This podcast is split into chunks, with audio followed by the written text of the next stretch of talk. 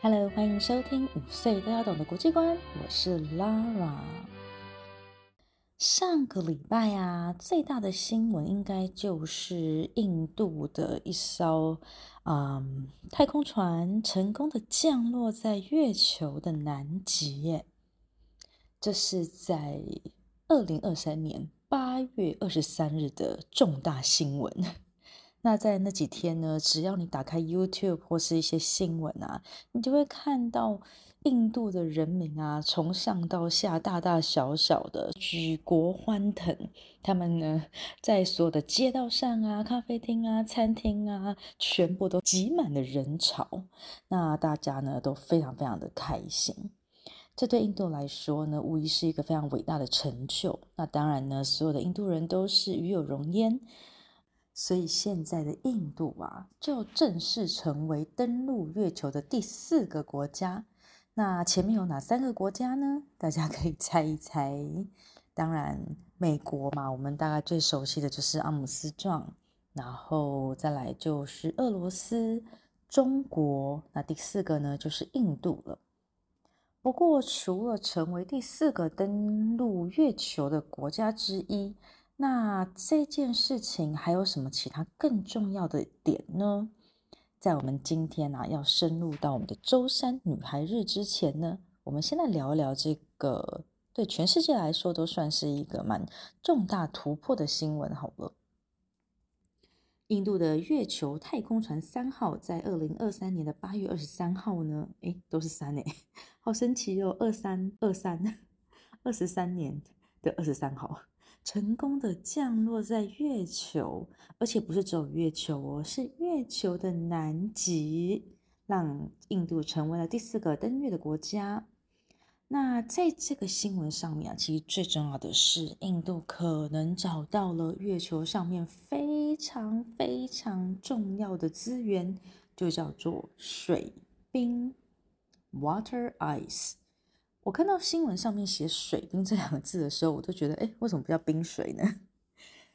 我相信这个问题呢有更科学的答案，不过 Laura 在这边呢无法提供。哦，在一九六零年代的时候啊，科学家开始认为月球上面可能会有存在水哦。但是，当美国的太空人阿姆斯壮跟他的同事在月球上面采集了材料，并且带回到地球去做检验的时候啊，当时候的科学家并没有找到月球上面有水存在的证据。但是呢，嗯，四十多年过后，在二零零八年，美国的布朗大学的科学家使用了新的技术，再次去分析月球的样本的时候，就发现。在玻璃珠中含有氢。什么是氢呢？嗯，我们就用一种五岁都要懂的科学 来说明好了。氢就是一种化学元素，当这个元素大量的结合在一起的时候呢，就有可能会变成水哦。所以啊，水资源当然是地球上面已经快抢破头的喽。那所以这是一个非常重要的发现。其实早在二零零九年的时候，印度的太空研究组织月球飞船一号探测器搭载的仪器，以及美国太空总署 NASA 的仪器，也侦测到了月球表面是有水的。那其实早在一九九八年，NASA 的月球探测号的太空任务的时候，他们就发现，在月球的南极，处在阴影中的陨石坑里面。就发现了有高密度水冰的证据。为什么科学家会对于月球上到底有没有存在这个水冰这种物质这么感兴趣呢？主要是因为它可以提供关于月球的火山、彗星以及小行星带到地球的物质，以及海洋起源的一种记录。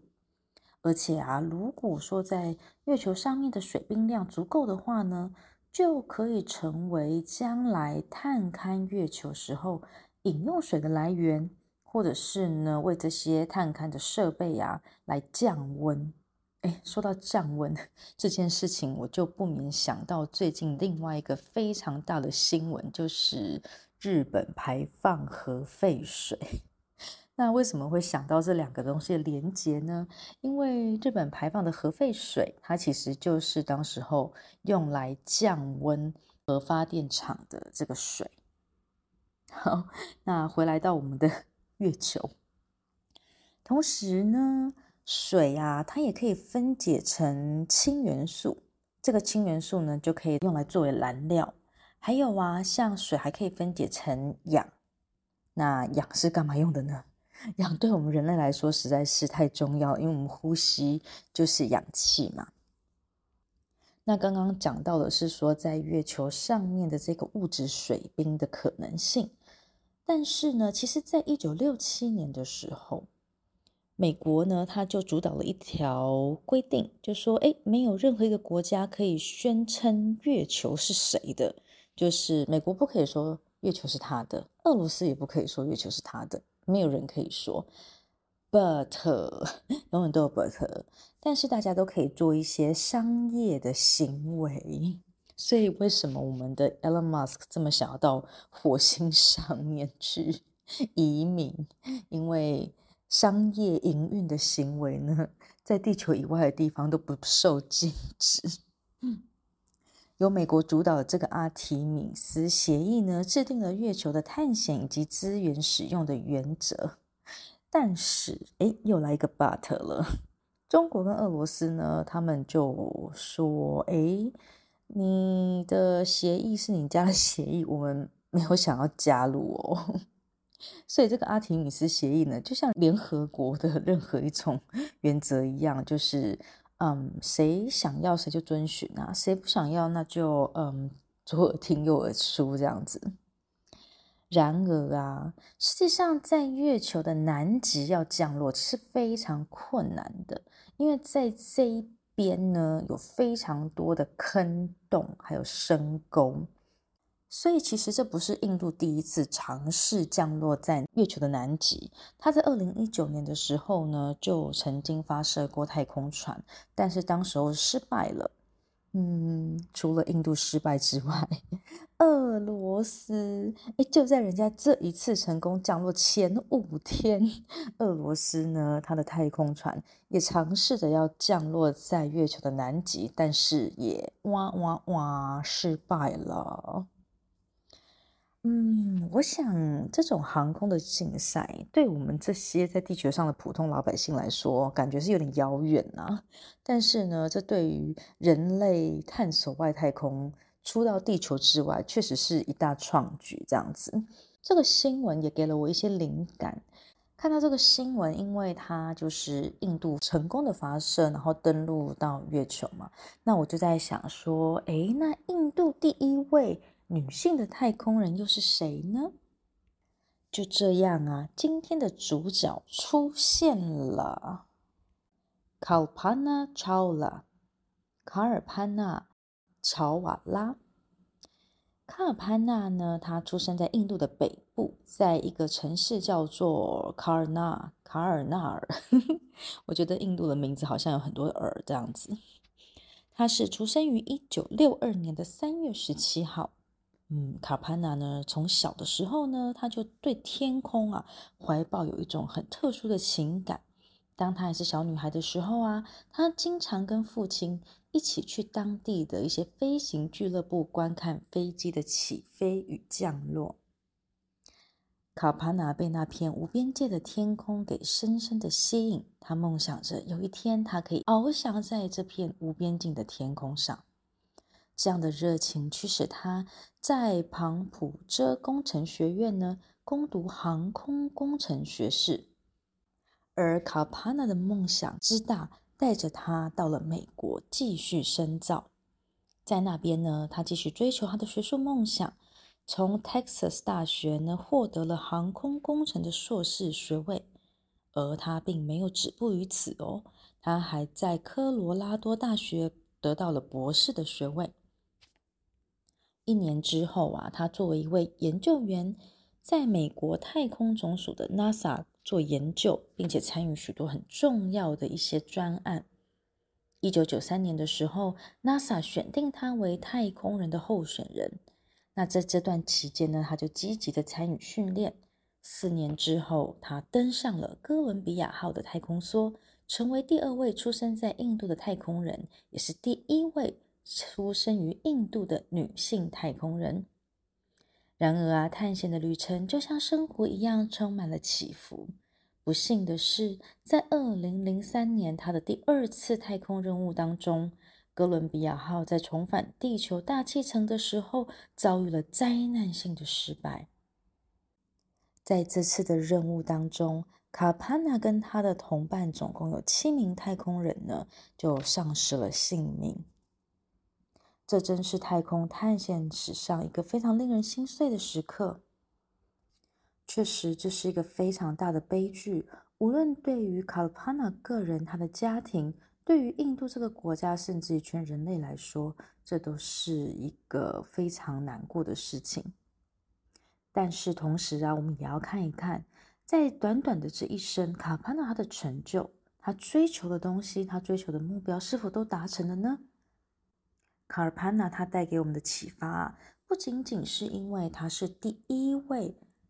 印度的女性太空人，她还打破了许许多多的障碍。她坚持，并且让自己梦想成真。她这样子全心全意的努力，并且追求自己的梦想，是非常鼓舞人心的。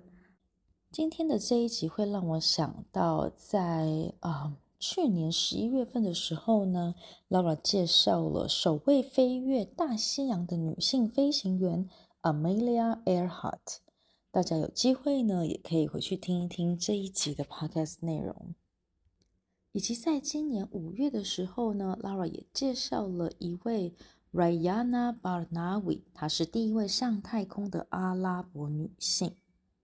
我觉得以上这三位女性啊，分别嗯生活在不同的时代，有一百年前的 Amelia，然后有大概六十年前的 Kalpana。以及呢，这两年的 Rayana，他们身处不同的时代、时空背景，所面临的挑战也都不太一样。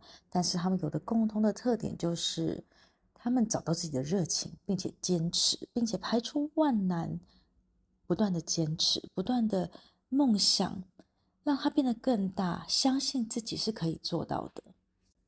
虽然这句话呢，听起来好像。很老派，但是真的有热情跟决心，梦想真的是可以成真的。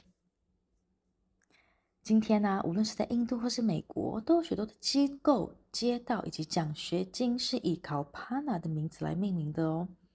这个呢，是为了要延续他对探险的决心，能够继续的激励跟鼓励后世的人。如果有一天你到了纽约市，也许你可以找到以他命名的这条街道哦。当 Lara 年纪比较小的时候啊，我常常梦想我要成为谁，我要做什么样子的职业。我梦想我的生活里面我可以得到什么，我可以实践什么。在过去的这么多年呢，有时候我确实会感觉到很沮丧，因为好像我没有成为那个我曾经想要成为的人。或是我没有实现我曾经想要的愿望啊！我小时候曾经想要有很大的房子，让我全部的家人都可以住在一起。我想要成为一个演员，我想要一个成为一个歌手，我想要成为一位律师。这些我好像都没有实践呢。嗯，但是现在啊，四十一岁的我呢，对生活却有另外一种认识跟感想。我觉得我现在的生活可能。比我原先设想的还要好更多，我的重要性呢，比我本来所以为的还要大得更多。所以呀，没有梦想是太大而无法追求的，也没有梦想是太大而无法实现的哦。Dream big，这就是今天 Lara 想要跟大家分享的周三女孩日，Kalpana Chawla。第一位登上太空的印度籍女性太空人，希望你们喜欢今天的故事以及我们一开始讲到的新闻。五岁都要懂的国际观，我们下周空中见，See you，bye。